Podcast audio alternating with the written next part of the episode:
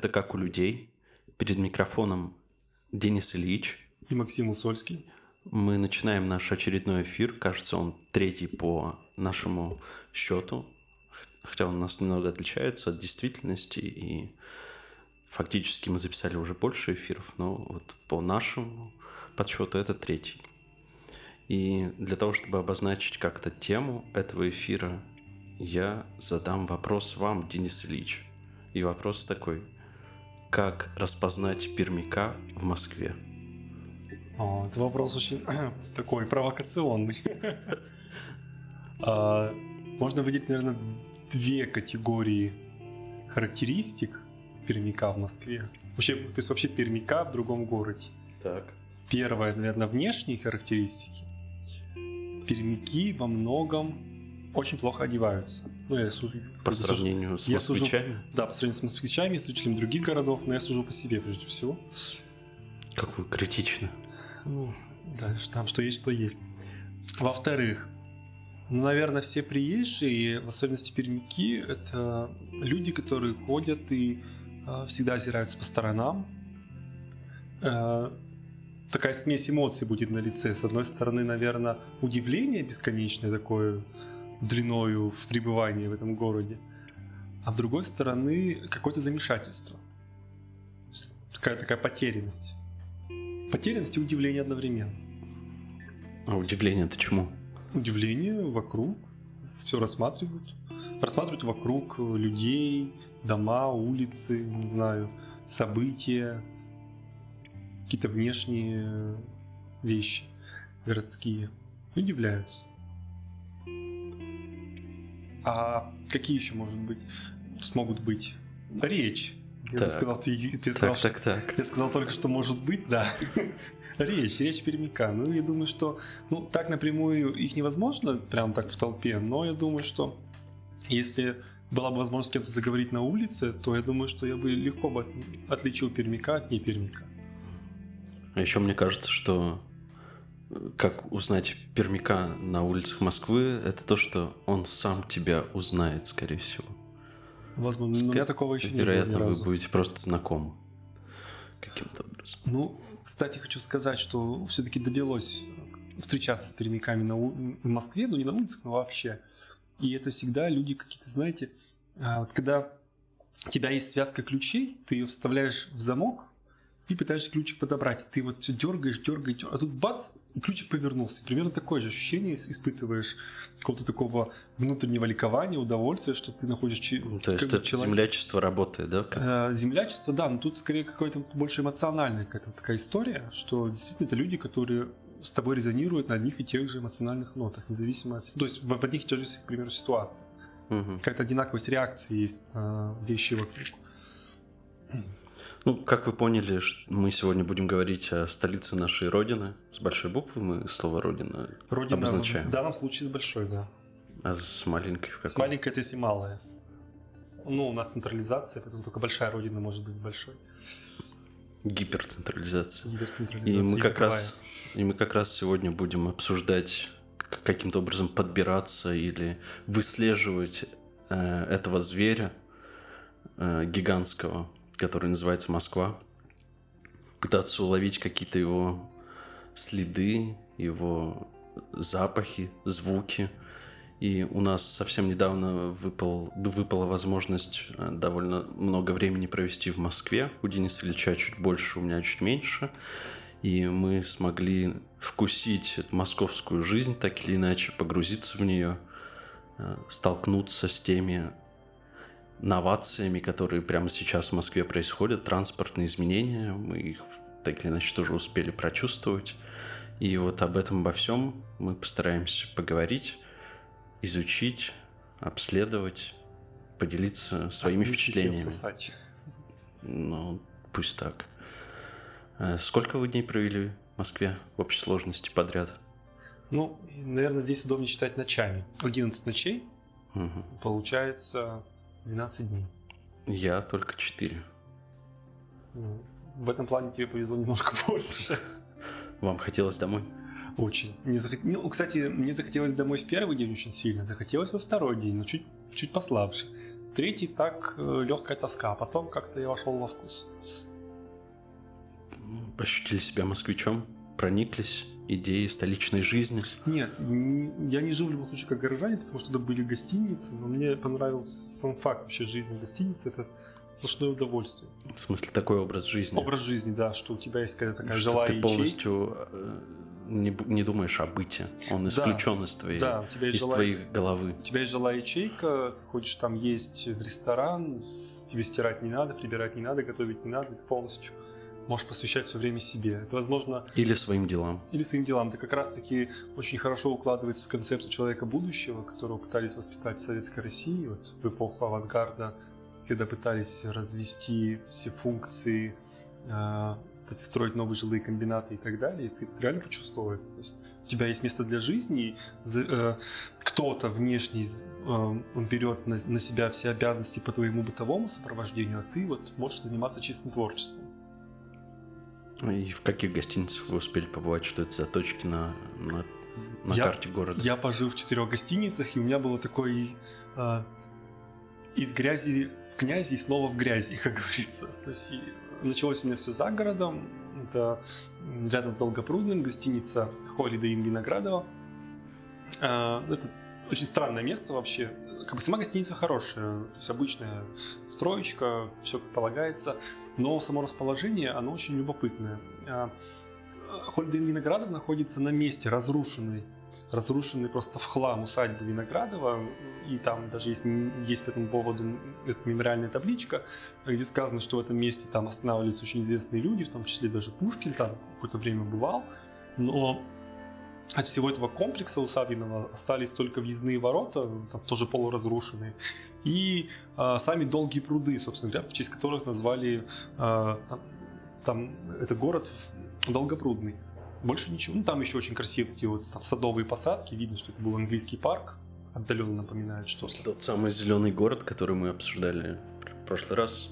Ну, тут скорее, тут скорее больше усадебная история. Угу. То есть это, это вот такое дворянское родовое гнездо, но ничто не, не намекает на то, что здесь раньше было что-то такое но как бы название само сохранило историю, законсервировало немножко какую-то тень от этого места. Вот. А что там еще примечательного? Ну, с одной стороны, там трасса, это ничего интересного, это, конечно, ну, это, это пугает, кстати, пермяка, который э, самое, самое оживленное, что видел в своей жизни с точки зрения автомобильного движения, это восточный обход наш пермский. А, здесь, конечно, это пугает очень сильно, то есть это 8 полос сплошного трафика, не останавливающегося, и там а, я впервые испытал боль от шума, то есть звук, который реально причиняет боль. Это звук работающих моторов бесконечных э, в этом потоке машин, звук сцепления шин с асфальтом, это все вот таким гулом стоит, и даже когда ты отходишь от этой трассы на километр, оно тебя эхом преследует и просто бьет тебя как этим там, кувалдой по голове. Это было очень травматично. А потом бьет кувалдой по голове тишина, когда уходишь от этого. А тишины там почти нет, там даже я сам... не про... А, вообще? Да. Ну, вообще да. В смысле, я к тому, что даже к такому шуму ухо может адаптироваться, мне кажется, и голова. Да, еще в этом месте... Можно довести себя до такой... опустить свой предел восприимчивости до такой степени, что даже это станет казаться фоном. Ну, возможно, да. Не хотели бы поставить над собой такой эксперимент? А, как называется? Камера депривации, где полностью там тишина. Только тут наоборот. Камера абсолютной привации. Ну, фактически я испытал такой опыт отчасти, находясь в этом месте. Мне там посчастливилось, кстати, увидеть э, подмосковное село, так называемое. это реально село, но это, конечно, что-то с чем-то. Это абсолютно ровные, ровные вымощенные дорожки, аллеи, подсвеченные деревья, очень аккуратные домики 50-х годов на один-два хозяина, двухэтажные, типа таунхаусов. И все это очень... Все это выстроено, кстати, в концепции как раз-таки городом-садом. То есть это улица, которая заканчивается площадью. На площади дворец культуры, почта, школа, за дворцом парк. И при этом все это... это примыкает к какому-нибудь лесу. И все это примыкает к лесу, но леса давно нет, там начинается Москва. То есть это прямо вот на самой границе. Ну, вот та самая ша- дорога, шоссе. На самом деле очень хорошее, оно видно раньше было прям затеряно в этих лесах, но вот сейчас это, конечно, другое впечатление немного производит. Но я испытал немного зависти. Вообще зависть была лейтмотивом. всей поездки. Я про нее еще скажу. А второй гостиницей был тоже Holiday Inn на Селигерской. Это самая такая классическая московская окраина с огромным количеством там, панельных домов разной высотности, абсолютно безликих. Ну, вообще место безликое. Там, конечно, есть уже современные какие-то дома строятся, и эти современные дома это тоже они поражают воображение, потому что новостройки абсолютно не пермские, это не невероятно, ну, то есть они, они очень высокие, они очень хорошо, они очень хорошо проработаны архитектурно, то есть это нетипичная а, современная архитектура, это именно вот что-то такое выдающееся, почти произведение искусства, я бы сказал. Были такие дома, встречались на окраине. Вот. А в третьей гостинице это, конечно, был самый шик и роскошь, когда я оказался в центре города, почти на Ленинградском шоссе. А, это гостиница а, «Ренессанс», «Монарх» называется она. И там, конечно, я впервые увидел визуализацию того, что мы обсуждали в прошлом с вами эфире, когда говорили про великую лоботомию на примере Манхэттена, когда происходит разрыв э, содержания здания и его внешнего облика. То есть э, снаружи, вот, если говорить про эту гостиницу конкретно, это просто то есть обычный, ничем не примечательный 16-этажный дом, э, пусть и там, в форме какой-то там, например, он был в форме книжки, э, с этим, с абсолютно стеклененными фасадами, но когда ты заходишь внутрь, ты попадаешь в отель 30-х. Там ар-деко, сплошные такие вот теплые древесные тона, всякие светильники оригинальные, все такие формы, там золотая лестница, ведущая на второй этаж. Это немного даже сбивает с ног, когда ты вроде бы идешь видишь очень даже современную вокруг себя обстановку, современные фасады, современные там автомобили, людей современных, и попадаешь, как будто бы, не знаю, в фильм «Четыре комнаты». Действительно, там только не хватало этих портье в красных камзолах с шапочками. Они бы там очень хорошо подошли к этим интерьерам. А вот. четвертая гостиница это там, Четвертая, где да, мы где уже мы встретились. Вами, да, где мы были вместе, хотел сказать. Где мы с вами встретились. Ну, начните что-нибудь про нее рассказывать. А, ну, а я поначалу вообще думал, что почему-то слово Измайлова для меня, это, не знаю, оно почему-то вызывает ассоциации как типа Закамск, ну, что-то mm-hmm. такое вот очень окраинное, mm. что-то очень центровое, скучное, возможно, опасное. Околица. Околица, да, такая. А, Измайлова Измайлова. Но потом, кстати, я вспомнил, что Измайлова, оказывается, оно дало название Измайловскому полку, угу. знаменитому Петровскому. Петровскому. Да, и то, что да, действительно место историческое, интересное. Вот, а мы жили в гостинице Измайлова. И а... можно небольшая историческая справка. Последний день пребывания в Москве мы как раз ходили в Измайловский, в Измайловский Кремль, да. и вот эта вдохновляющая картина храма, сочлененного с казармами. С казармами да. Это как раз про Измайловский полк и то, как тогда это все Восп... воспринималось, организовывалось. Подавалось, да. да. Люди жили и в храме, Кстати, и были солдатами. абсолютно. Да что можно было из казармы прямо в храм зайти. И казарма это же абсолютно бытовое пространство, где солдаты, по сути, отправляют свой быт.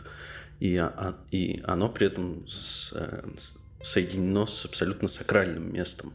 Это тоже немного поражает воображение. И, ну, я такого больше нигде не встречал, когда то есть какие-то жилые помещения непосредственно примыкают в храм, и более того, он их просто разделяет. То есть там с двух сторон этого храма, по сути, крылья находились эти самые казармы. Да, и тут, кстати, архитектор очень интересно поступил. Он создал очень классическую композицию, то есть храм является центральным объемом, угу. Доминантой. Как бы постройки, да, он является доминантой, является такой, как бы, даже таким парадным видом, что он смотрит прямо в створ там улицы, в створ ворот. А эти корпуса, да, они так разбегаются от него в стороны, как прям такой классический, такая классическая очень классическая это прием в архитектуре. Это как бы а симметрия еще, такая. Супер симметрия. А еще возникло ощущение, что этот сам Кремль стена, то есть там сейчас осталась только стена этого Кремля, и у него абсолютно нет сердцевины. А при этом рядом с гостиниц, с гостиничными комплексами Измайлов находится этот бутафорский такой Кремль. Ковришка. Да. И ощущение, что его вынесли вот из этого центра, из стен этого старого Кремля, и его каким-то образом попытались воскресить на новом месте и при этом абсолютно лишив э, вот этих стен, этого исторического пространства. То есть возникло ощущение, что кто-то взял так рукой, вынул просто оттуда эти здания. Поставил их на новом месте. Да, и поставил их ну, в нормальной, урбанизированной, современной городской среде.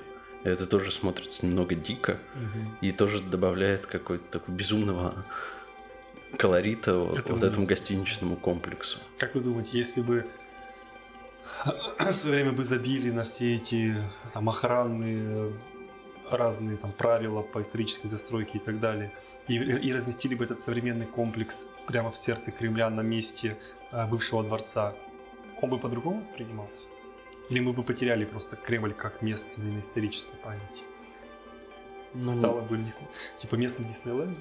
это бы стало точно местным Дисней, Диснейлендом и э, ну то есть как какой-то намек на аутентичность этого места благодаря вот этой самой стене, может быть, сделал бы его еще более противоречивым и вообще действительно взрывал бы мозг. И, может быть, пустое пространство на месте исторического места, оно как-то сейчас кажется более естественным, чем застроенный заново современными материалами, но по старым эскизам какой-то дворец. То есть руины ценнее, даже не руины, а отсутствие вообще всего. Ну да, то есть ты можешь включить воображение, ну, то есть как это эффект ру- руин как раз, когда ты смотришь на них бо- более-менее профессиональным взглядом, ты можешь их восстанавливать. И вот этот элемент реконструкции руин, мне кажется, тоже очень важный элемент вообще э, восприятия городской среды и такой игры с ней. И, это такой навык, который, мне кажется, очень важен для продвинутого горожанина. А когда тебе предлагают бутафорию вместо твоего воображения, это сразу делает тебя, погружает в какую-то атмосферу обмана. Ну, эта бутафория при этом очень красивая и привлекательная. Она притягивает, в нее хочется идти, Да, и, и хочется именно, пользоваться. именно поэтому это похоже скорее на место какой-то торговли. Ну, там где да, из там- тебя будут высасывать деньги. Там действительно, потому что мы сходили в первый вечер туда, как раз таки нахождение в Измайлово, и там всякие рестораны, сувенирные лавки, но самое главное, там оказался музей водки. Музей водки, Музей водки, там... где есть- продают водку. Нет, там рассказывают, значит, ну там, видимо, можно ее продегустировать, можно купить какие-то разные там сорта, и там анисовую водку, еще какую-нибудь там, помните, какой-то там столичный анисовый и так далее. Но там есть еще 365 поводов выпить, и можно просто каждый день приходить туда, если ты живешь в Измайлово, и прикладываться к этим экспонатам. Ну, если говорить про сам комплекс, да, действительно, место очень противоречивое, и сам комплекс, он это является просто эталоном, одним из эталонов советского модернизма.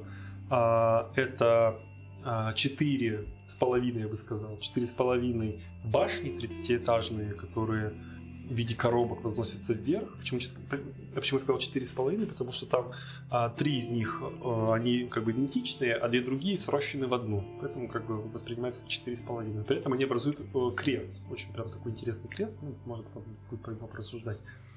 А, 30 этажей, в совокупности получается 120 этажей, все четыре, если брать. А, 5000 номеров, 10 тысяч человек. А, Площадь, к сожалению, не знаю сколько, но несколько футбольных полей, наверное. Ну, А. к вопросу о спорте, сам этот комплекс создавался для, Для Олимпиады. встречи гостей Олимпиады 1980, которая проходила в Москве. Да, причем архитекторы, к сожалению, мы не посмотрели, кто архитектор все-таки. Сделаем это в перерыве. Да, сделаем перерыв. А, а, они предполагали, что, ну это же как бы советская, там, советская экономика, мы не можем просто построить там комплекс, чтобы он обслужил здесь и сейчас, нужно как бы, думать о перспективе, что, что будет делать дальше. И специальным образом там запроектировали разного рода пространства, там для конференций, для съездов, там есть, э, есть концертный зал, по-моему, на 2000 мест. В телобитной части как раз это все находится. Да, да, да, в стилобатной. А, то есть там очень много всего-всего, и они рассчитывали, что как раз таки будут обслуживать разные общесоюзные мероприятия, там, там, конференции, съезды профсоюзов и так далее. К слову, кстати, сейчас собственником этого комплекса является Московская Федерация профсоюзов. Они так себе прихапали в свое время очень удачно. Вот. А, Комплекс на самом деле очень кажется безжизненным. Ну, то есть там на улице вообще делать нечего. Это очень большие пространства между этими корпусами, это все в камне, там разного рода попытались они оживить в виде там каких-то скульп... там не скульптур, как называется, типа э, ландшафтный дизайн, там, угу. там бассейны, фонтаны сделаны. Ну, все это тоже в духе модернизма, это все очень большое по размерам. Все Люстра. Очень, все очень угловатое. Да. А, ну, я говорю пока про улицу. Ага.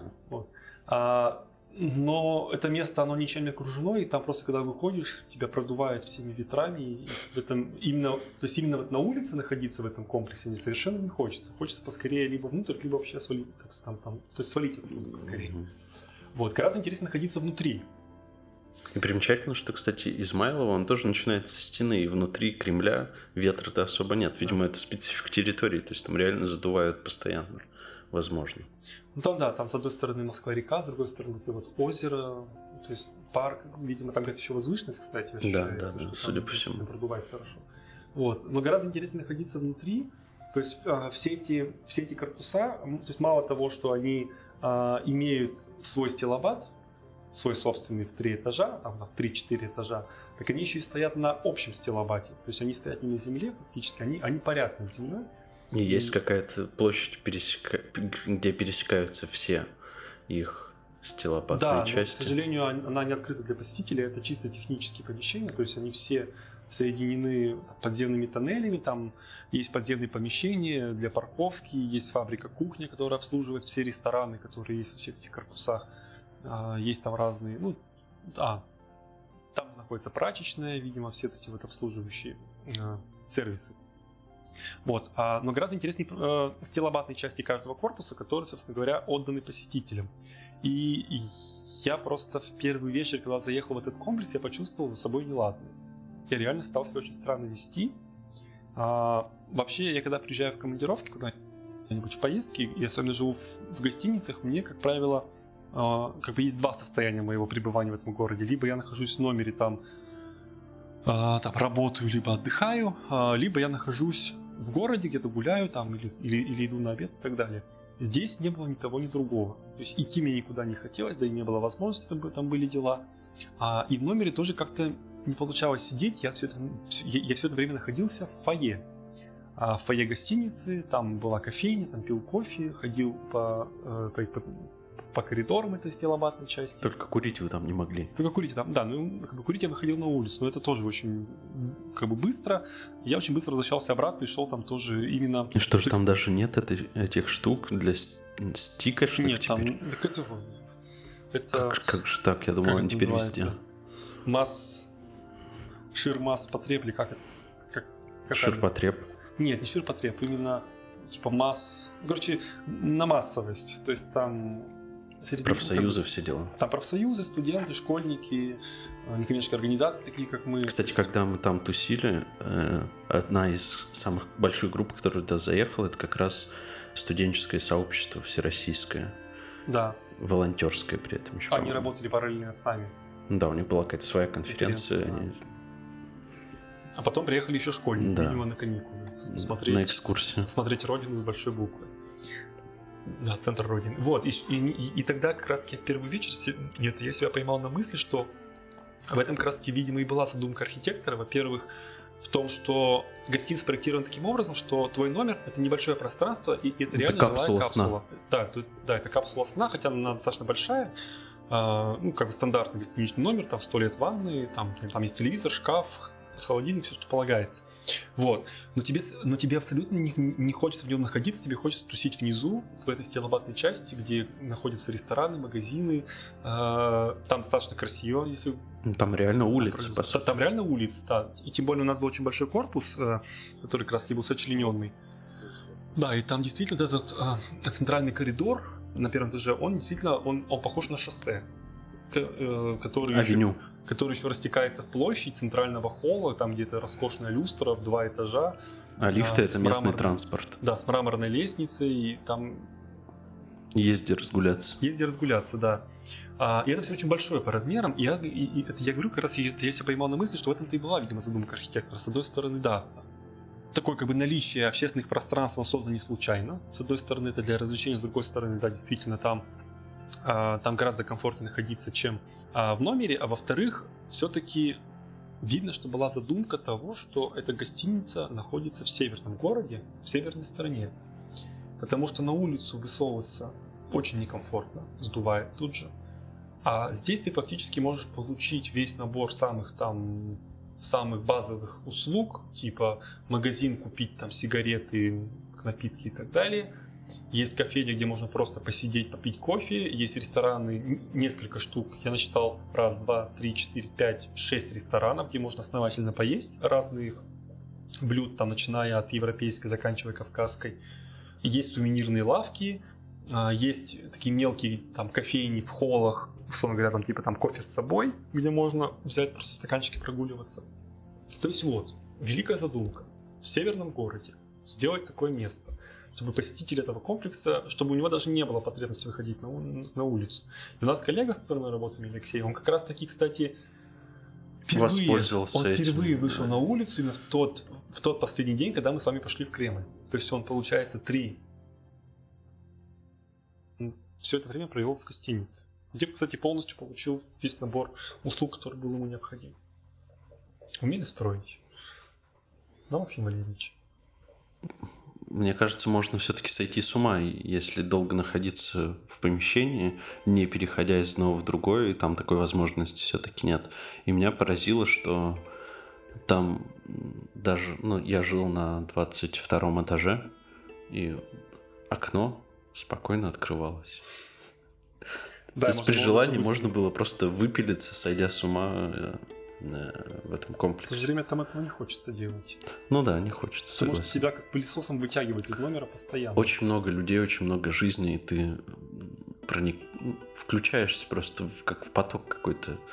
И это всегда новые лица. Ну, то есть я впервые ощутил какой-то при, при, ну, понял прикол вот этого нескончаемого потока людей, что это действительно может быть интересно. Это абсолютно разные люди из разных стран, с разными задачами, с разными интересами.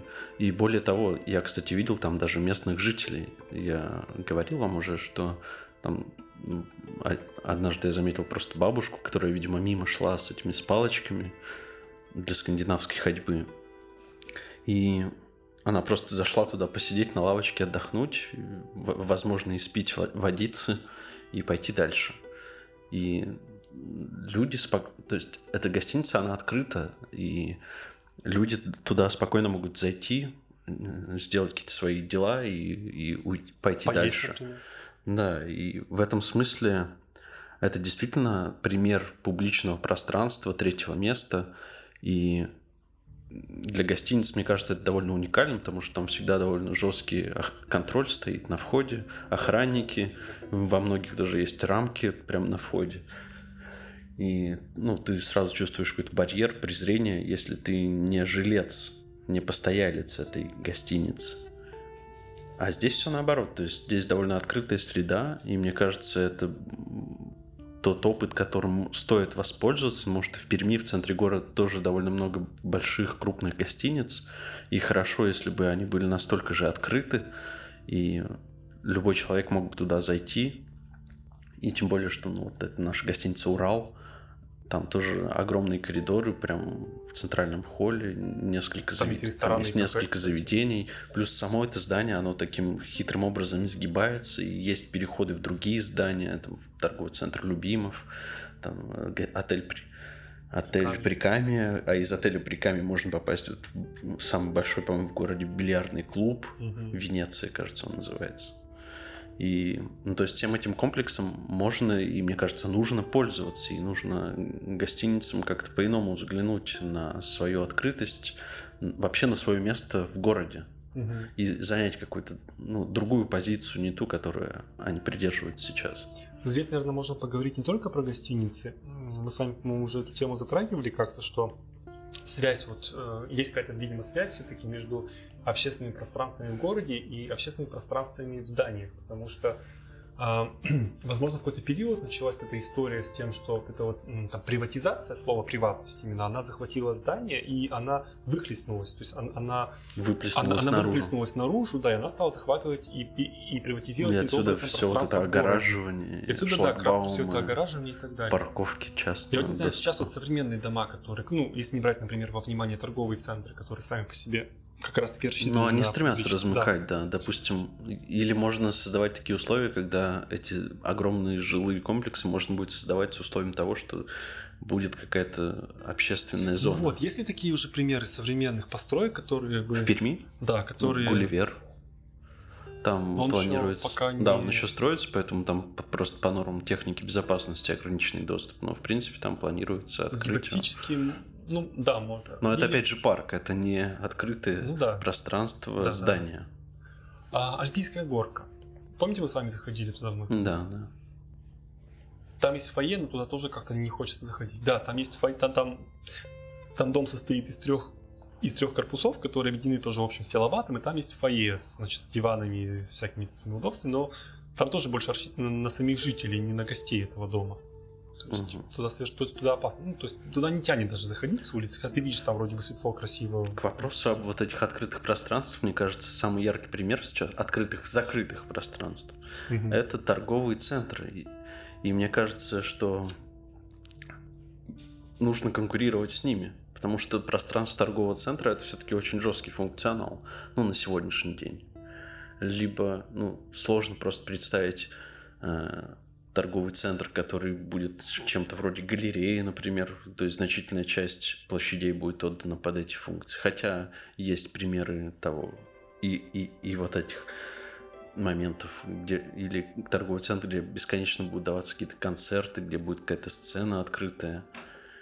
И ну, вам нравится, что вот торговые центры перетянули на себя, особенно зимой, вот этот функционал открытых пространств, куда можно свободно зайти?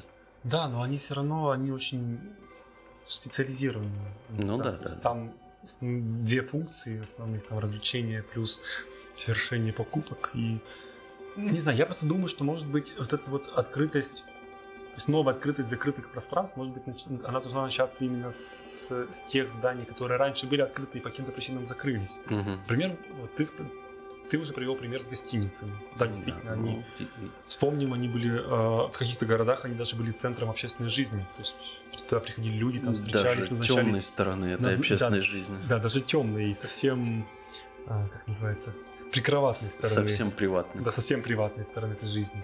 Там назначались свидания, там люди встречались. А, Там даже встречались не обязательно ради близости, там встречались деловые партнеры. Мгм. Там, когда приезжал там, человек там, на переговоры, всегда там, там бизнес-завтрак это всегда в кафе-гостинице. Например. Такая же история была, например, с вокзалом. Сейчас, вот, например, на Пермь вторую совершенно не хочется идти, потому что ты не знаешь, чем там заняться. А, а раньше, например, даже вспомним, если старый советский фильм, то же самое, например, этот вокзал для двоих. Там Мгм. мы что видим? Что вокзал это реально центр, э, центр досуговой жизни этого, то есть этого города. Там есть ресторан, где справляют свадьбы, там постоянно какая-то движуха, там постоянно люди встречаются, приходят туда просто на обед, в этот ресторан. И все это происходит именно вокруг вокзала. И, то есть, и вокзал здесь служит как самым одним из главных, одни- одним из главных э, там участников этого всего действия. Вот, может быть, с этого начать, как раз таки Или еще снова я открывать эти еще добавлю старые в здания. эту же копилочку там муниципальные учреждения, э, г- которые, собственно, и содержатся за наш с вами счет. И здание Пермской мэрии, оно тоже, в принципе, может быть открытым, но сейчас там прям на входе сразу калитка, охранники. И единственное, где ты можешь посидеть, это в фойе, очень маленьком, скромном. И куда тоже не особо хочется заходить. Ты даже, ну, не очевидно, что туда можно зайти просто так. Хотя, мне кажется, так должно быть. А, И, наверное, примеры вот таких пространств общественных, муниципальных, стремящихся к открытости. Лучший пример сегодня, во всяком случае, в Перми, это библиотеки, мне кажется. библиотеки, да.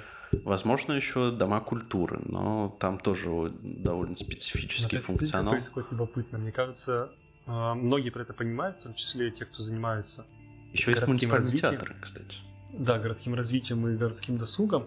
А, да, ты, ты очень правильно обозначил проблему зимнего досуга, куда вообще... Кстати, да, зимой в Перми очень мало встретишь на улице, Да. особенно вечером. Куда все эти люди деваются? Они в большинстве сидят в как раз в торговых Ну да. центрах. Ну или вот вынуждены сидеть Такой, э, как раз такой вот компенсацией а, издерж- отсутствие. издержек. да, отсутствия этих э, открытых закрытых пространств стал фестивальный дом, по сути. Ну да, Который у нас- которого теперь тоже нет. которого теперь тоже нет, да. Для тех, кто не знает, это э, зимой возводилось на центральной площади города некое э, такое временное здание, в котором проводились, то есть там был лекториум, там были игры, там можно было Двухэтажное. кофе, да, он двухэтажный был, там проводились, там, то есть там были разные активности для разных. Ну такой вообще культурный, возрастов. культурный досуг Да, это для такой всех ДК, желающих. такой ДК прям вынесен Ну в да, город, да, непосредственно да. в центр города. Мультижанровая площадка Вот, да, городских очень хорошее, сервисов. очень хорошее слово. Мультижанровая площадка и городских сервисов. надо. И мне кажется, вот эти акценты, опять же, нам нужно учиться жить зимой. И для... А зимой всегда какая-то... Ну вот мы с вами начинали с темы про тепло, э, что оно может быть другим, что это не только городское отопление очень важно зимой, но и вот тепло между людьми и вообще какая-то такая склонность к ко- ко- кооперации зимой, мне кажется, она все-таки в людях есть. И почему-то мы боимся э, этот потенциал себе э, раскрыть. И те- даже те, у кого есть возможности, кто располагает необходимой инфраструктурой, они по тем или иным причинам не дел... этого не делают. И понятно, что сейчас все с ума сошли на теме безопасности и все готовы оправдать этим, но мне кажется, пора пересмотреть и этот вопрос и как-то по-другому расставить приоритеты. Как вы считаете, стоит ли всем жертвовать ради безопасности? Думаю, что нет. Причем она довольно мнимой такой безопасности. Возьмем тот же Макдональдс, в который все заходят, кому не лень. Сами, мы Кстати- сами знаем зачем. И там нет охраны. Кстати, недавно там вели охрану. Там есть охранники, которые... но у нас в Перми... Нет, у нас тоже Но вели, они но они, да, у них ну, очень любопытная скрытые. функция. Они, во-первых, когда они находятся всегда в толпе людей, то есть их не видно, их, ты их увидишь только Ну, когда прям с ним формы. столкнешься Ну, прямо да, с ним. У него просто бейджик обычно Да, висит да, да. на груди. Во-вторых, у него, у него как бы вполне конкретная функция, это во-вторых, а, ну, он, он в целом следит за безопасностью, чтобы не было там, там потасовок, драк, что он может вовремя отреагировать и вызвать органы правопорядка.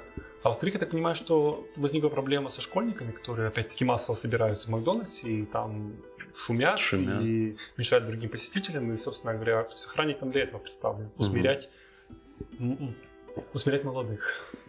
Дикость. Дикость молодую, да, молодецкую. Да, очень хорошая тема про тепло. Я думаю, что может быть она может быть нашим первым выводом этого подкаста, и мы можем сделать небольшой перерыв.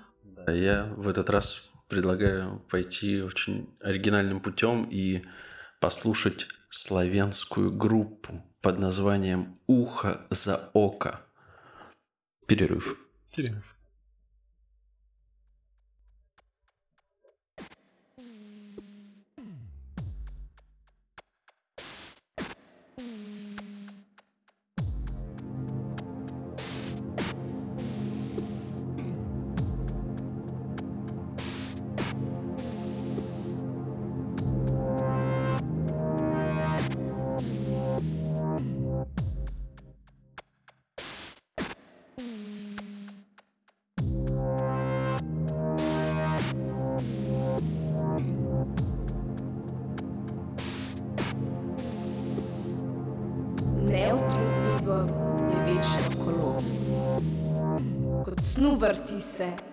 Konca ne bo. Ko zreš se okoli, ljudje mimo gredo. A korak leži tvoje hladno telo. Vsi ti sklonjenih glav, žalostinke pojo. Ozreš se še kvišku, v sivo nebo. Življenje je lepo in smrt prav tako. Preveč je vprašanj preveč je laži. In če tudi se utapljaš, svet naprej še stoji. Nešteto je drobnih, grenko sladkih stvari. Zato odloži okrasje in priznaj, da boli. In prenehaj mižati, ko prečkaš ta gost. Saj le tako boš lahko sploh kdaj prost. Življenje ni lepo, a smrt ostane skrivnost.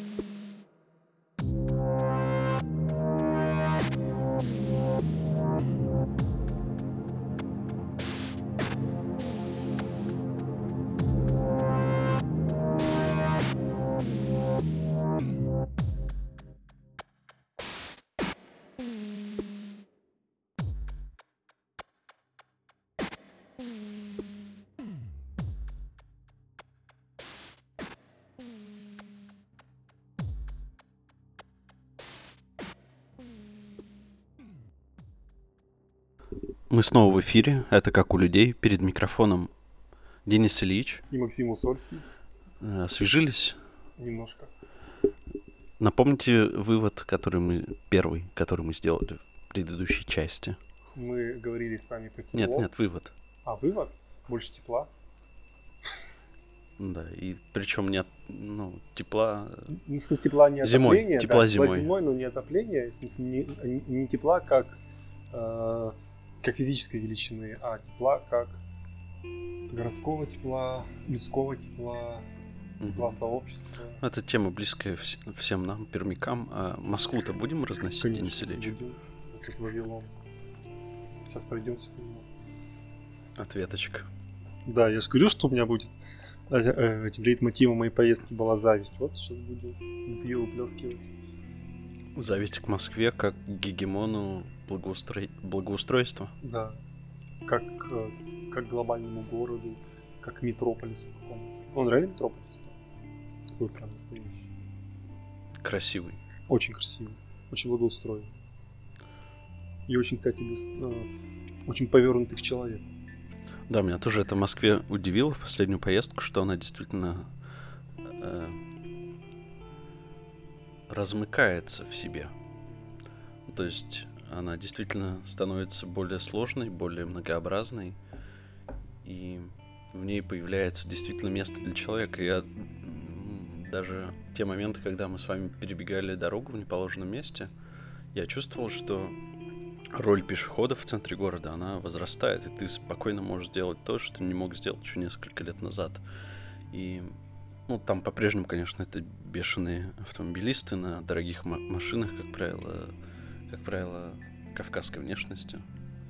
Ведут себя абсолютно безумно, и эти сигналящие водители тоже меня немного да, когда поразили. стоят в очереди, и там красный светофор, они все равно все сигналят, что надо ехать, но Но никто не едет. никто не едет. И мне кажется, вот этот специфик, ну, то есть это же очень затратно. Во-первых, переориентировать город с автомобиля на пешехода, э, повысить э, затраты на это благоустройство и каким-то образом придумать но- новую, по сути, конц- э, новые ритмы, создать новые ритмы жизни в городе. Это все непростая история, и, конечно, большой респект тем, кто этим сейчас в Москве занимается. Надеюсь, у нас в Перми такие люди тоже имеются, и есть структуры, которые этим занимаются, И будут деньги. и на это будут деньги, что самое главное. Может, поговорим немного о деньгах? У вас вы владеете информацией? Про затраты Да. Ну, Я только владею такой, такой информацией, что, например, э, сейчас а, в среднем в год в Москве строят по 10 километров тоннелей для метрополитена. Открывают в среднем по 5 станций. Это самые высокие мировые показатели. И что на эти деньги, о, в смысле, что на эти цели у Москвы собственные деньги, что она не берет ни, ни копейки у федерального центра, что это собственная а, с дохода московского бюджета эти затраты ведутся. Ну и у них есть соответствующая своя программа, которая они, собственно говоря, в рамках которой они все это производят. А я немного подготовился. И, в общем, такие цифры по информации ТАСС. Расходы всех регионов России на благоустройство в 2018 году составили 205 э, чё, миллиардов, получается, рублей. 205 миллиардов рублей в год за 2018. Это целых 80% от расходов на благоустройство Москвы, которые составляют 257 миллиардов рублей. То есть все города России даже не покрывают Регион. Да, да, все регионы, ну, как правило, это региональные столицы, и совокупно они лишь на 80% приближены к тому бюджету, который тратится на благоустройство Москвы. Как вам такая цифра, Денис? Но опять же, это не свои деньги, в этом-то смысл. Что Москва это город, который... на Ну, вот структуру может- я не смотрел, точно сказать не могу. Нет, я просто смотрел, да, я не смотрел источник этих средств, что это именно деньги Москвы. То есть она их где-то берет. Не, не просто она каким-то образом из... Она, она их привлекает. Вот это гораздо интереснее, мне кажется, откуда она их берет, чем куда она их тратит. Можно то есть отдельно это посмотреть. На статьи доходов московского бюджета. Ну, я думаю, там все-таки есть и значительные дотации. Ну, возможно, да. Потому что у нас же есть даже, по-моему, такой такое направление расходов, точно не знаю, где именно в какой программе, но смысл в том, что Москва несет в себе представительские функции э, государства, что там располагаются федеральные органы власти, и что, то есть, скажем так, Москве платят за то, что она столица. Такое есть. Вы посмотрели архитектора Измайлов Нет еще, кстати. комплексы? Э, Ну, мне кажется, эта картина, она в любом случае отражает э, реальное положение дел в том плане, что благоустроенная Москва, она выглядит вполне логично в этом сопоставлении. Просто исходя из того, что в Москве огромные деньги тратятся на благоустройство. И то, куда они эти, эти деньги идут, в принципе, видно. Просто достаточно приехать в Москву. Э, Но насколько справедливо это распределение и насколько оно соответствует ну, духу федерализма, я не знаю, насколько оно учитывает интересы регионов, то есть э, мне кажется, это большой вопрос. Должны ли эти средства пойти регионам? Должна ли Москва э, как-то, не знаю, делиться этим, Денис Ильич? Или это все слишком просто? Я думаю, что Или наоборот, регионам надо подтягиваться? Возможно, К уровню Москвы. Ну, в смысле, э, то есть Москва как пусть и первый, но все-таки один из равных. А я бы здесь посмотрел просто на структуру отчислений, которые Москва делает в федеральный бюджет, и сравнить его, ну, и сравнить это, например, с отчислениями Пермского края в федеральный бюджет. Да, я просто нашел информацию как раз про архитектора Измайлова. Очень интересный послужной список.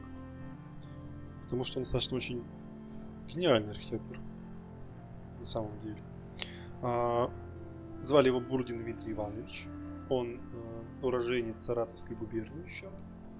Из города Царицы. Это нынешний Волгоград. А, и он руководил таки коллективом а, этим коллективом архитекторов, которые строили гостиницу в Измайлово, но помимо прочего, он еще и... У него такие работы, как э, он строил представительство СССР при ООН в Женеве, он строил знаменитый аэровокзал, э, московский аэровокзал, городской аэровокзал на Ленинградском проспекте.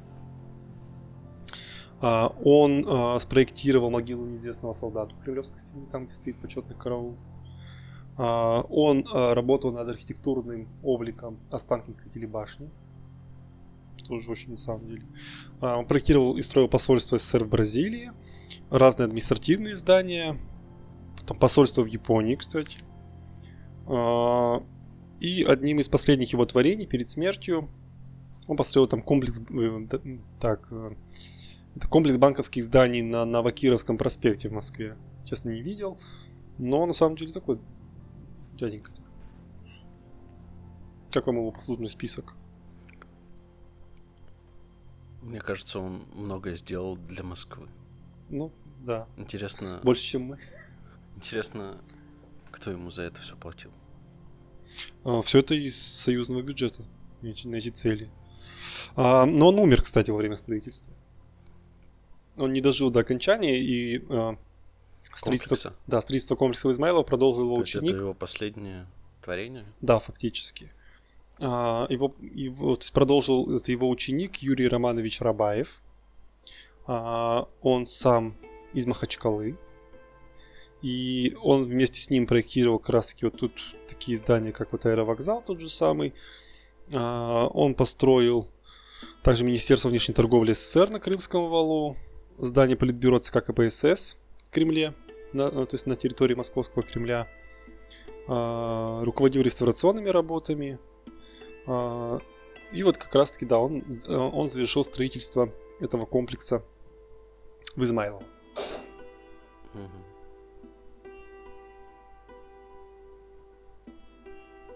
Архитектура вам явно интереснее денег, Денис Ильич. Нет, просто вы спросили, кто архитектор, я вам ответил. Ну да. Ну, деньги, да. Деньги я не знаю. Зависть меня прет, когда я смотрю на московские деньги. Как сказал наш любимый губернатор, кстати, что был бы у него московский бюджет в Перми, это было бы совершенно другое. Это была бы совершенно другая история. Ну, мы, наверное, в этом эфире не будем рассуждать, как сделать столько же денег региональном бюджете на благоустройство, как в Москве, хотя, наверное, когда стоит этой темы коснуться. Ну, у нас дефицитный бюджет на этот год и дефицит на следующий. Мы его покрываем за счет заемных средств, даже, по-моему, нам, по-моему, ВТБ. Мгм. Ну, я могу ошибаться, но вроде бы шла речь про ВТБ, что они нам дают целую кредитную линейку, открывают для региона. Ну, не только для нас, там целая линейка для многих регионов. Ну, да. И, возможно, бюджеты Москвы растут за счет нас в том числе. Ну, ВТБ, юридический адрес ВТБ в Москве, Да. платит там все налоги. Мгм. Давайте тогда перейдем к более метафизическим темам. Например, мы можем затронуть вопрос, попытаться сделать еще какой-нибудь интересный вывод о том, как структурирована Москва. И очень большое внимание там уделяется переходам, транзитам, э, закольцовыванию пешеходных маршрутов, закольцовыванию линий метро. И там сейчас появилось очередное новое кольцо, только железнодорожное. И Строится еще одно, тран... э, еще одно кольцо метро, метрополитена.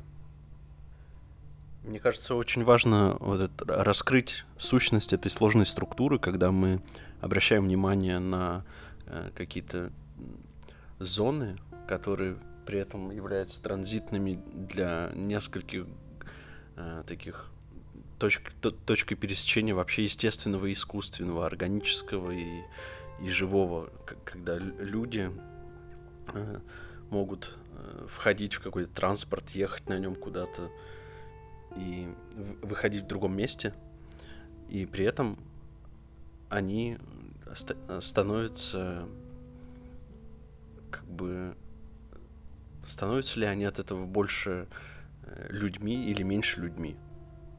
От, от самого факта движения, от самого факта использования какой-то неживой инфраструктуры. И э, как на них влияют вот эти переходы. Я могу здесь говорить о каком-то своем опыте. Так, Э, расскажите.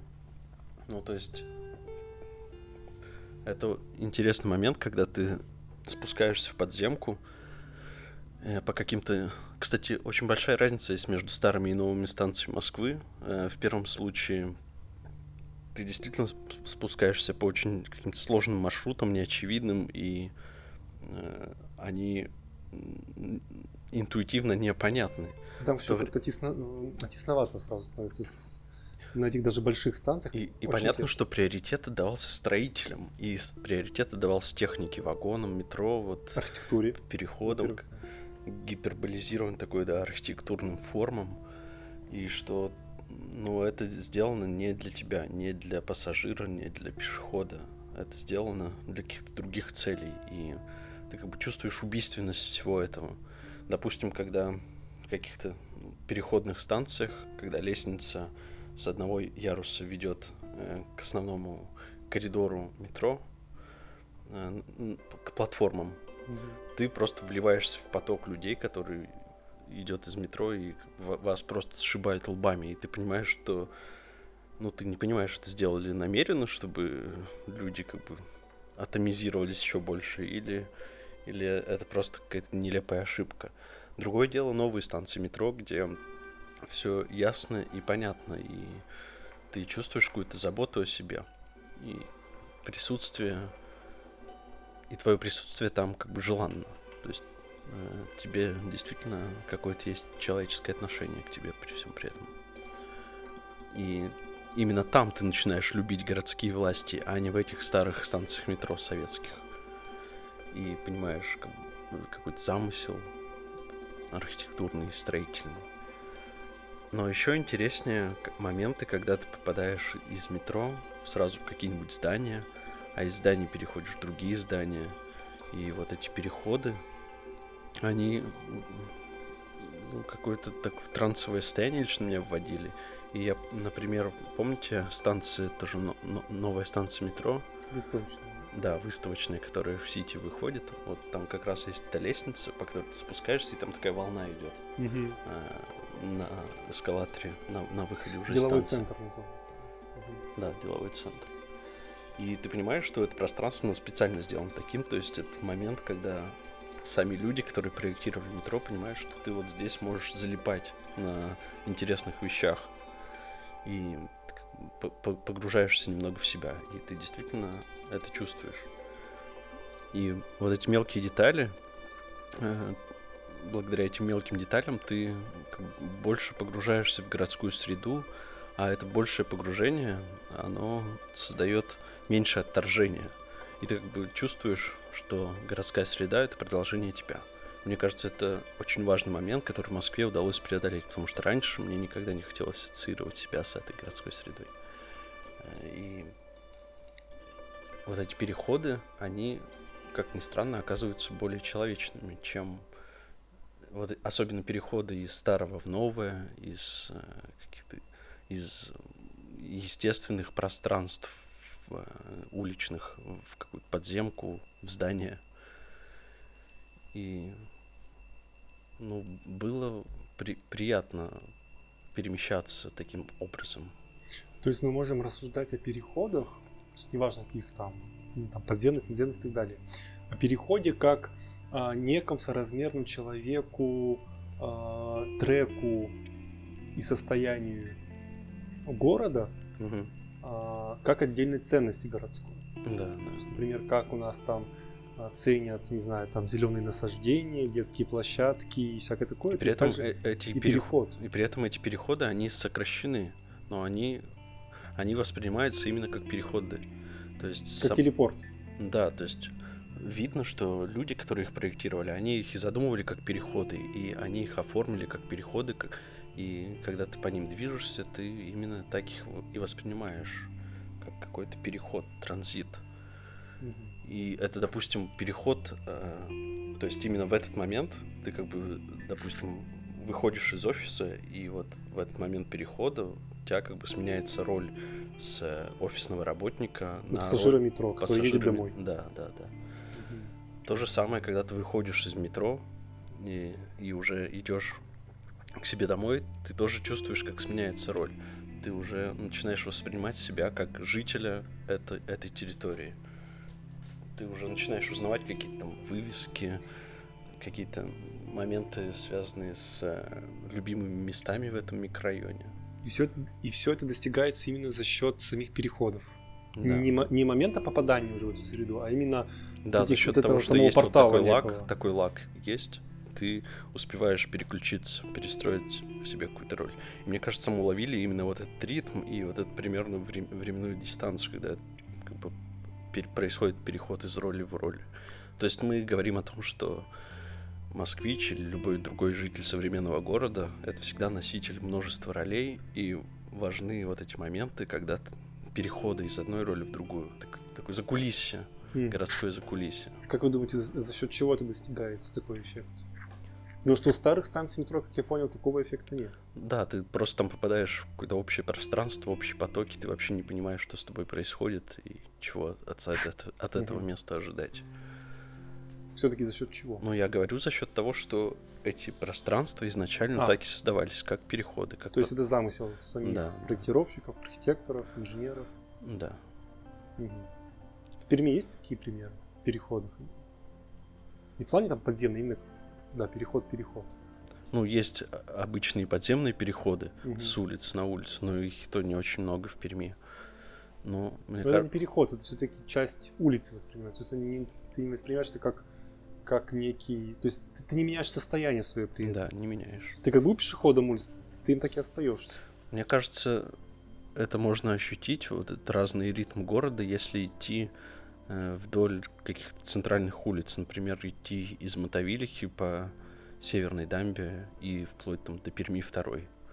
И, кстати, когда свяжут эти точки города э, городским трамвайной сетью вдоль набережной, мне кажется, это ощущение тоже будет возрастать. И какие-то вот эти точки выхода из этого, из этого надземного метро, по сути, они тоже, их роль будет увеличиваться.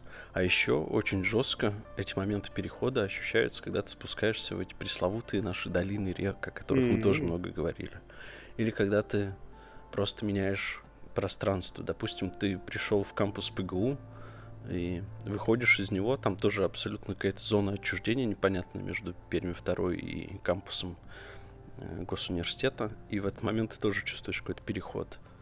Э, То же, то же самое сейчас, э, такой интересный вот этот момент перехода можно ощутить на заводе Шпагина, когда ты просто туда приходишь, э, получаешь там какие-то услуги, просто смотришь на то, как там все теперь устроено, покидаешь эту зону, переходишь через железный путь, железную дорогу. Можно ли сказать, что переходы, они должны быть, то есть они являются стерильными в некотором смысле? Да, это- Стерильными с точки зрения мне функций, кажется, которые в них, то это есть очень важно, чтобы, нет. да, чтобы переходы были как раз абсолютно зачищенным таким пространством. Мгм. И эта зачищенность, кстати, которая была раньше на эспланаде, а сейчас ее нет, она создает этот особый ритм, когда ритма нет, и ты переключаешься на свой собственный ритм. Ну, эспланада слишком жесткий переход для многих Да. людей. Я вот ее летом вообще не могу преодолевать, да и зимой тоже, особенно по вечерам. Меня вот это, то есть меня пугает и угнетает это вот само пространство, хотя там вроде бы всего 4 квартала. Но вот само вот это вот наличие пустоты перед тобой, ты Мгм. ее видишь, ты видишь ее масштаб, она... Мне даже не иногда просто не хочется идти, я сажусь и проезжаю две остановки на общественном транспорте. Хотя при этом она является переходом, и она, по большому счету, стерильна в каком-то смысле. Ну да. Зимой особенно это видно, когда там заснеженное поле. Может быть, переход еще должен быть... Вот, вот эта вот соразмерность и комфортность перехода, Мгм. она как измеряется? За счет чего? Это должно быть расстояние какое-то специальное, не знаю. Что это должно быть? Ну, Время, расстояние, какой-то Все-таки время. объем, ну и, возможно, все-таки какая-то эстетика. Но, ну вот очень сложно при- придумать эстетику. Эстетика транзита должна быть. Да, эстетику того, что не обладает какой-то, какой-то сущностью. Очень сложно придумать. Ну, смотри, а городской транспорт может быть таким переходом? Ну, по сути, городской транспорт и является таким переходом. Просто ты как раз заговорил про трамвайную линию новую, и, насколько я понимаю, просто видел схемы, там какие-то уже подходы к тому, как он будет выглядеть, как он, какие то есть где будут у него остановки, там эти остановки, где будут выходы с этих остановок, там выход в город имеется в виду. Фактически это, это не пермская вещь, мне ну кажется. да, да. Это- в Что-то- этом есть это уже что-то новое, Это столичное. что-то прям московское, московское, да. И, возможно, мы как раз получим пример такого вот московского перехода. И, по су- и смотрите, еще можно взглянуть на специфику самих этих вагонов. То есть уже заявляется, что эти трамваи они будут зач- э, э, там, два- Трехсекционный. трехсекционные, и, скорее всего, между ними будет свободный проход.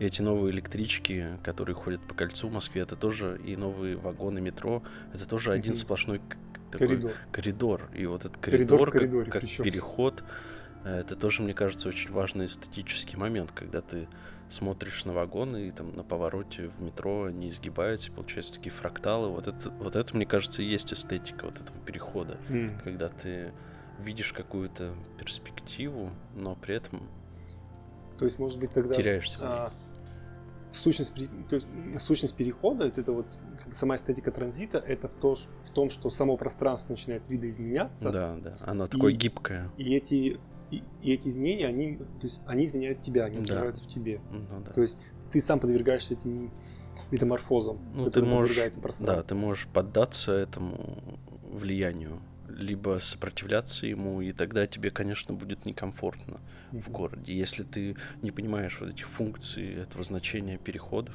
транзитов, таких пустых зачищенных пространств, и не умеешь себя вести во время пребывания там, то будут есть- сложности жизни вообще в большом То есть городе. переходом нужно еще уметь пользоваться, правильно? Конечно, да. А как вот тебе то, что переход на центральном рынке, самый такой классический подземный переход, зачистили от ларьков?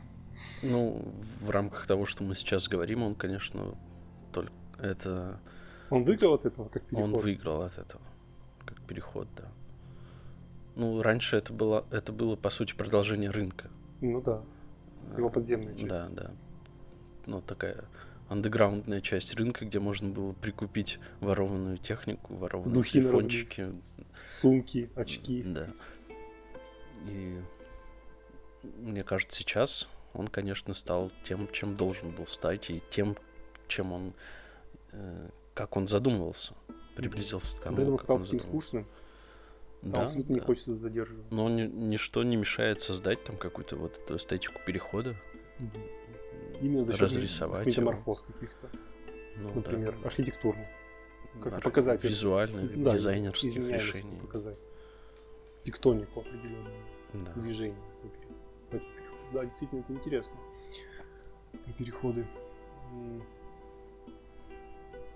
Есть еще одна особенность, которую я заметил в Москве, но она такая, как раз таки, мне кажется, очень критическая. То есть хватит ее хвалить, пора сказать, что это в разрез. И мне кажется, Москва это монстр, и монстр, который... Ну, в чем сила этого монстра? В том, что он пожирает са- сам себя каждый раз. Такая змея, которая... Нет, нет, это как раз не змея. Э, Дело в том, что любое изменение, любая метаморфоза в данном случае, она предполагает как бы отказ от своего изначального состояния. И мне кажется, Москва в этом преуспела лучше всех остальных городов. И она безжалостно может расправляться сама с собой, с каким-то своим наследием и создавать на месте этого чего-то нового, новое. И мне кажется, вот в Москве эти элементы какого-то экспериме- experience а, э, такого вброса в будущее, они очень часто встречаются, и мы можем наблюдать, как там с определенной цикличностью появляются э, очаги чего-то нового, а потом они внезапно распространяются не только на всю Москву, но и вообще на, на всю область, там, на... Проявляется в отдельных городах России. Да, при- и вот эти идут волны вот этих тенденций каких-то столичных. И вот э, мне кажется, эта сила Москвы, она как раз связана с такой безжалостностью к самой себе. И вот эта безжалостность, такая циничность, она, конечно, ну, я не знаю, на- насколько бесконечно может длиться этот процесс, но пока это все продолжается, и конца и края этому не видно.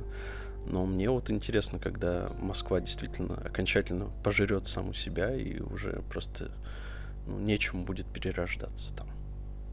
При этом она продолжает себя воспроизводить. Да, я об этом не говорю, что это абсолютно реплицируемая Причем история. нет, она еще воспроизводит свой собственный опыт постоянно. Да, да, да. Я, я... Даже вот сейчас, например, на Садовом кольце, недавно просто как раз погуляли, тебе на это обратил внимание, а, они построили высотку офисную, которая точь-точь вторит э, сталинским высоткам, в частности, дому на площади Восстания. То есть там даже шпиль заставили установить, чтобы он с, как бы с ними перекликался, чтобы он коррелировал а, их образом, Мгм. который на этой же улице воз- возникает.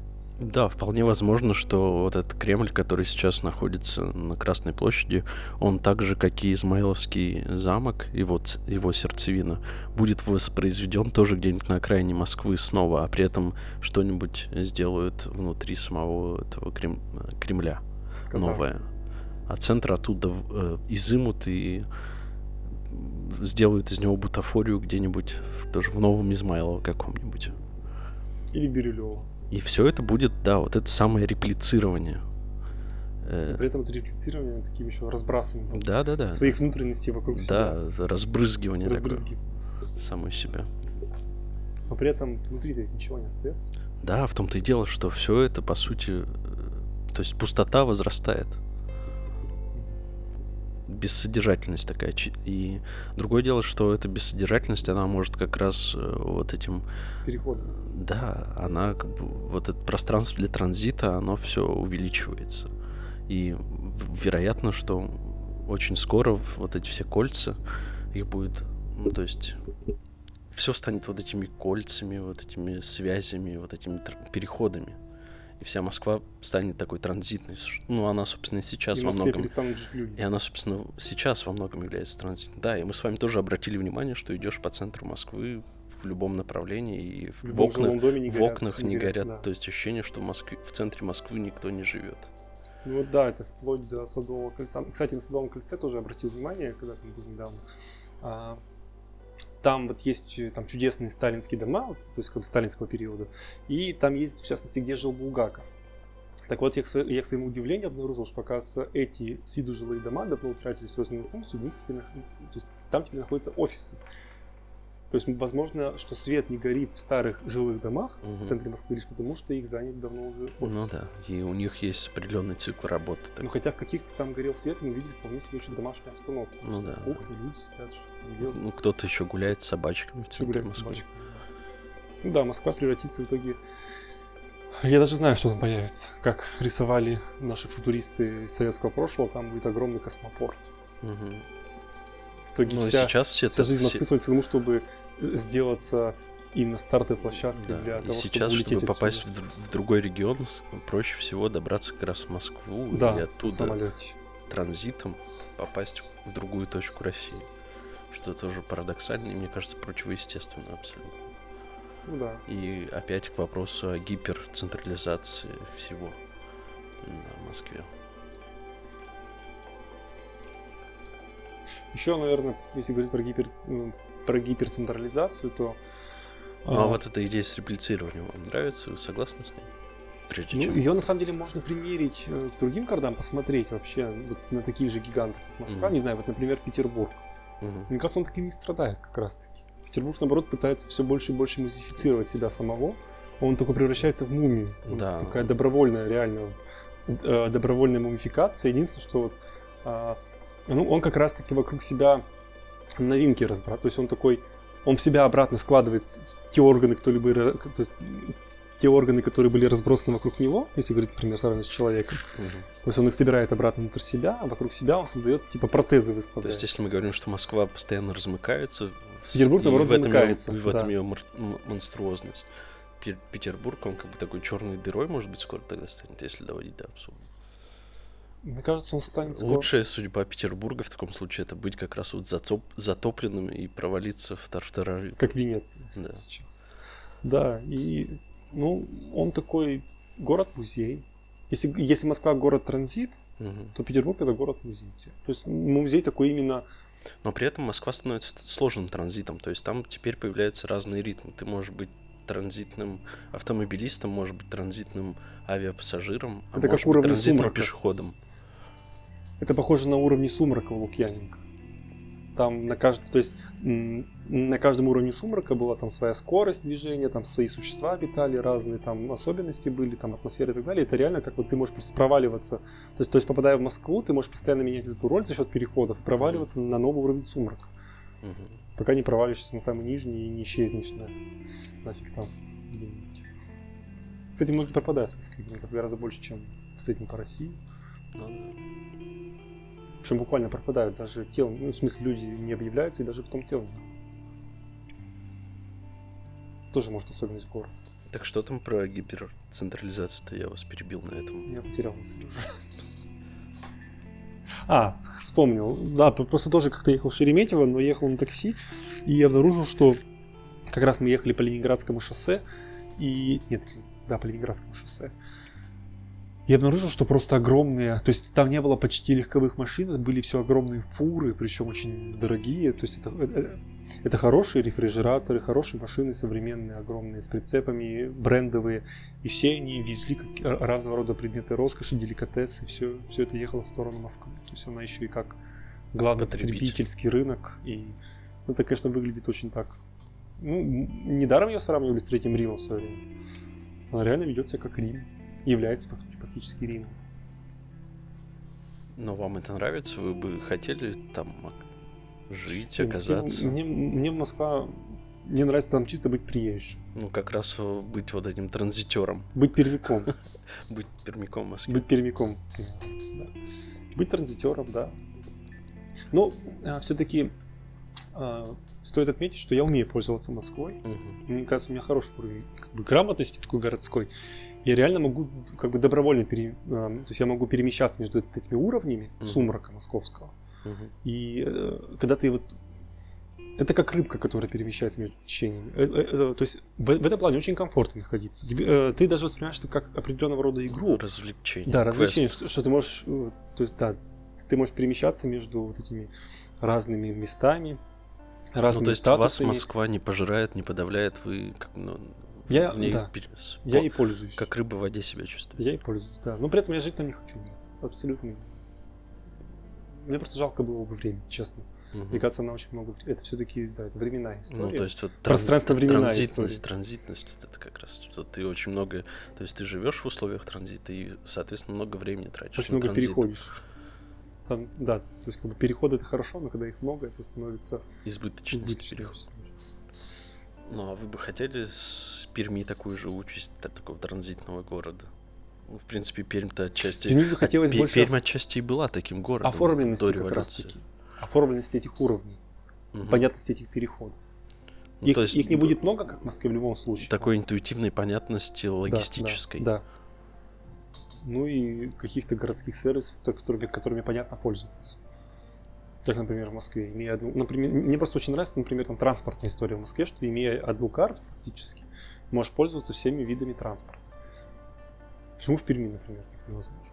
Это же реально э, то есть определенные правила, по которым ты можешь. Ну, мне кажется, это особое развлечение перемещаться по Перми в принципе. А Сейчас это действительно больше похоже на какое-то такое, ну, не знаю, как на Одиссею это похоже сейчас.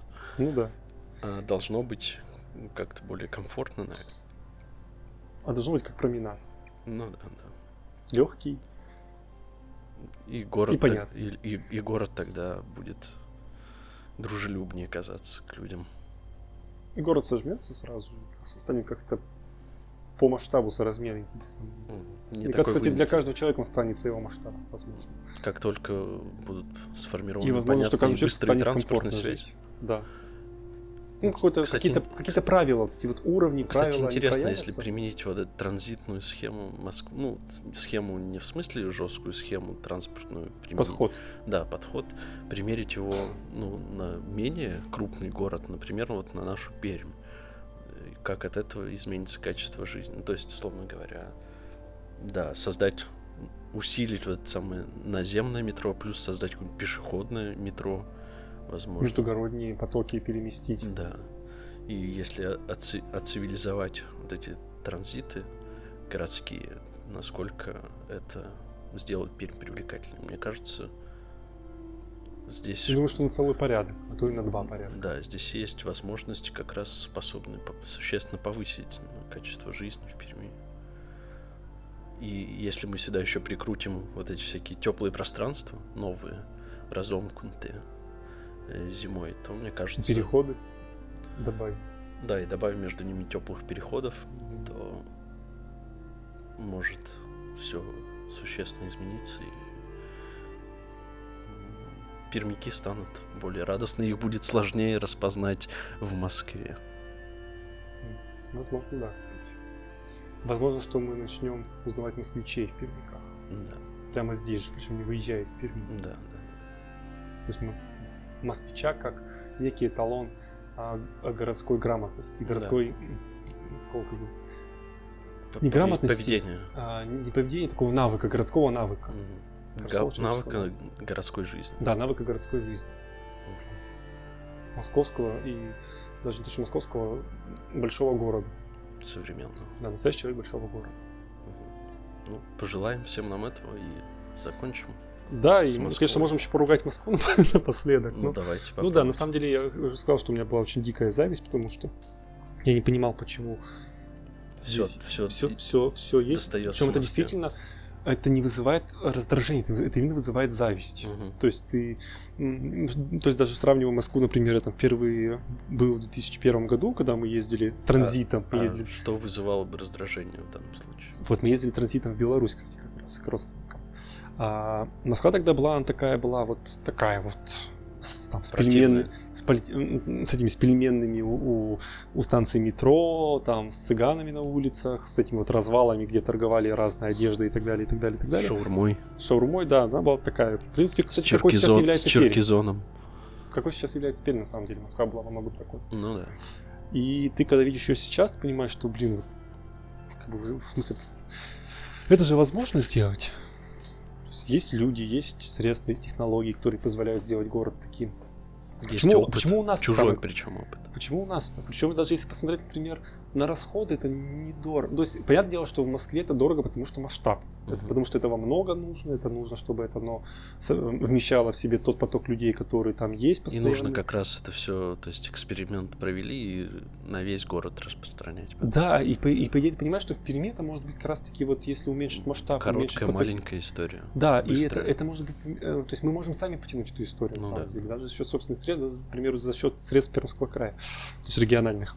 Но почему-то нет, почему-то это у нас не выходит, не знаю почему, поэтому я испытывал даже зависть москвичам, именно что они получили себе такой очень, очень комфортный и понятный город, что они могут им пользоваться. Ну и мы можем им пользоваться, Мгм. но все-таки зависть была. Но Москвы при этом не хочу. Как бы хочется перевести Москву, э, то есть перенести московский вот этот вот образ на Пермь, но не знаю, как это сделать. Мгм. Вообще никаких вариантов нет. Ну, самое первое, что возникает, все-таки нужны деньги. Вот реально деньги упирается. Во-вторых, я не знаю. Может быть, сами лица, принимающие решения, не видят тех достоинств, которые можно было бы, того опыта, который можно было бы применить у нас. Ну так они летают бизнес-классом в Москву, так, конечно. В общем, не знаю. Это как последняя фоточка Аллы Пугачевой, когда все возмутились, когда ее к перрону, ее спецвагон подвезли на Майбахе. Ну, то есть это, это люди, как раз, которые не пользуются городской инфраструктурой, они ее, а, это ее профессиональные хакинги. Кстати, Хакеры. да, кстати, про хакинг и, и- городскую инфраструктуру, и то, что ей неправильно пользоваться.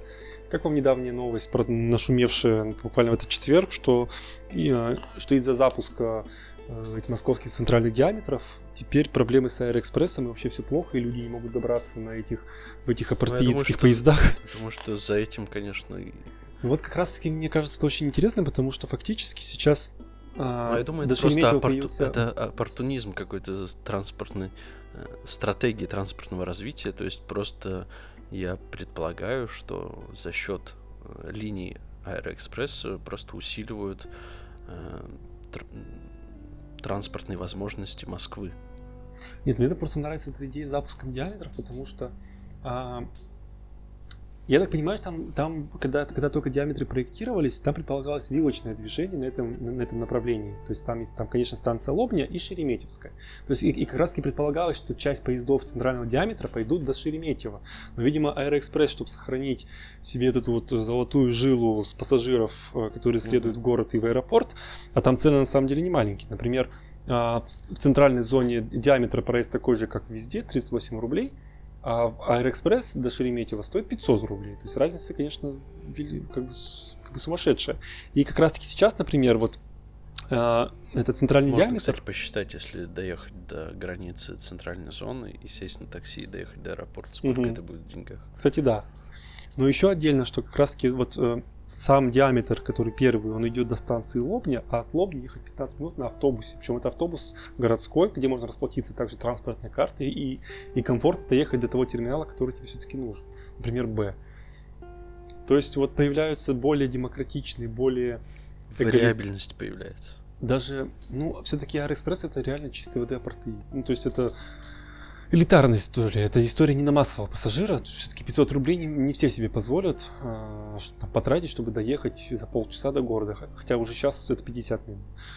Что эта вот демократичность, которая проявляется в транспорте и в, как бы в городских э, сервисах, она рано или поздно захватит. Но опять-таки, возможно, Аэроэкспрессы оставились как некий такой вот транспорт, как как Майбах, на котором Пугачева подъехала mm-hmm. к вагону.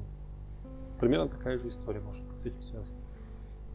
Типа транспорт, специально ориентированных на, на, на состоятельных пассажиров, Железки. которые могут там беспрепятственно добраться в аэропорт, не смешиваясь с городской, с городскими обывателями в этих городских поездах, которые новые. Угу. Ну да, скорее всего, так оно есть. Я бы с удовольствием в следующий раз поеду в Москву, обязательно пройдусь на на, на диаметре. Mm-hmm. То есть именно пробует этот маршрут до Шереметьево через Лобню. Сколько займет он времени, сколько я потрачу на это денег. Ну, возникает вопрос, что будет следующим диаметром. Нет, они уже все Есть нарисованы. уже железнодорожный диаметр, я об этом. Нет, это же, это же это именно по железной дороге диаметр. То есть это используем городские, в смысле это использование московской железной дороги. Это не линия метро, это именно, это именно городская электричка, самая такая настоящая. Типа S-Bahn, которые ходят в Берлин. Другой вопрос, что скоро там планируется их протянуть как раз-таки до э, Домодедова, должны дойти до Внуково и предполагалось, что до Шереметьево, то есть именно захватить московские аэропорты, но неизвестно, задутся ли экспрессы.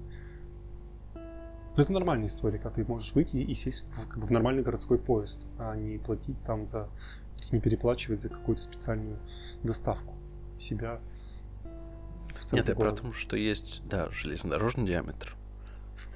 Какой диаметр может быть следующим? Какой вид транспорта а, за диаметр? У них уже, кстати, есть, э, у, них, у них появились автобусы с индексом М. Это магистральные автобусы, которые фактически повторяют своим, своим маршрутом линии метро, только имеют, это, то есть это более частые остановки. Они ходят по основным как бы, магистралям транспортным. Фактически это автобусный диаметр магистральный автобус. Ну, это опять, кстати, история про реплицирование. То есть Москва, вот эти кольца, она все диаметры. заново. Она, в смысле, да, да, да диаметры. вот эти вот радиусы, диаметры и кольца она постоянно воспроизводит. воспроизводит. И мне кажется, что, видимо, это очень удачная структура радиальная, городская. Раз она настолько жизнеспособна и приспосабливается просто, просто Москва условиям. заложник этой структуры, она не может. Да, и в этом смысле интересно, то есть насколько долго Москва сможет оставаться заложником этой структуры, каков предел этой структуры. И, видимо, ну, увидим ли мы э, раскол этих колец. Ну вот в Новой Москве, то есть это вот Новомосковский район, там за МКАДом и так далее, там из-за того, что это наиболее прямоугольный участок, там будет воспроизводиться именно такая застройка сеткой. Но другой вопрос, что не оказывается ли эта сетка частью другого, более э, Элемент, в будущем более других... Ну, элементом есть, сегмента а, радиального. Да, да, более больших колец, которые появятся в ну, будущем. Скорее всего так. Потому что, например, вот Каховская линия, которую сейчас закрыли, там три станции, она в итоге стала частью большого кольца. И была простая линия, а ее вобрало в себя большое кольцо. Ну, в конце концов, предел этих колец все-таки наступит. Там... Ну, а, это, э, может быть, только граница материк. Граница государства, может быть, предел этих ну, кольца. Да. Но может, может государственная граница не станет как раз таки пределом. Тогда... Учитывая, что Москва крупнейший город Европы, в который стягиваются люди, деньги, капиталы и так далее. Придется подсыпать. Возможно, что в зону влияния Москвы, именно как, как городской агломерации, попадут и, и города не только там подмосковные, но и, а, например, столицы соседних государств угу. станут периферией этой агломерации. Угу. Тот же самый, не знаю, Минск, Рига, Киев. Не с точки зрения политической, а с точки зрения именно урбанизирования. Ну, То да, это... для, того, до чего дотянется инфраструктура угу. московская. Конечно, меня возмутили очень слова зам мэра московского, который сказал, что Но когда мне они... кажется, что вот эта история, она же становится более инфраструктурной, и Москва сама по себе становится, по сути, сплошной инфраструктурой, и то, куда эта инфраструктура... Я говорю, это космопорт, будущий космопорт. Да, это такая очень странная сеть, самовоспроизводящаяся. И нужно ли ее останавливать? Или стоит за ней внимательно следить, за всеми новинками, которые там происходят, и вычленять какие-то сегменты этой сетки и пересаживать какие-то города, в которых живут. Я думаю, что за ней не, ну- то есть ее не нужно останавливать, э, ее нужно воспринимать как одновременно какую-то объективную реальность, что да, вот у нас есть такой город, который растет такими темпами, что вот он таким-то образом разрастается, у него там есть своя сфера влияния именно как города. И мы должны просто как-то попытаться с этим ужиться. С другой стороны, это определенное достоинство на самом деле. Ну, не каждая не каждая страна может, может похвастаться, что у нее Ну, мне кажется, тогда нужен, создается глобальный город. нужен какой-то противовес, иначе это возникает гиперцентрализация. То есть в Другие России города. нужны другие похожие центры, которые тоже будут. Да. А про другие города можно поговорить в следующем подкасте, кстати, про их, а, то, как они могут, а, Нет, нет, тогда не, про, не то, как они могут, а кто вообще кто может, может вообще. претендовать на эту роль. Кстати, было бы интересно противовесы в Москве. Поговорить про именно про них. Ну, давайте заканчивать, то мы уже заговорились Да, действительно. там? очень- Итоги какие-то будем подводить, резюмировать. Ну, давайте у нас будет открытый финал. Мы будем что-то слушать напоследок? Давайте что-нибудь послушаем напоследок. Ну, что-нибудь московское такое, а, городскую московскую романтику, современную. Что вы имеете в виду? Например, например, синий кобальт. А что там? А, Вечеринка. Синий кобальт вечеринка. Хорошая песня. И, кстати, она передает именно дух той Москвы, которую я обычно ощущаю. Дух той Москвы, который ощущает Денис Ильич в, э, в композиции синего кобальта вечеринка. Всем след- спасибо. Спасибо всем. До следующей встречи. До свидания. эфира. Простите нас за долгий разговор. Самый долгий, по-моему, из всех, которые у нас были. Мне кажется, один наиболее, из наиболее интересных получился. Не знаю, не знаю.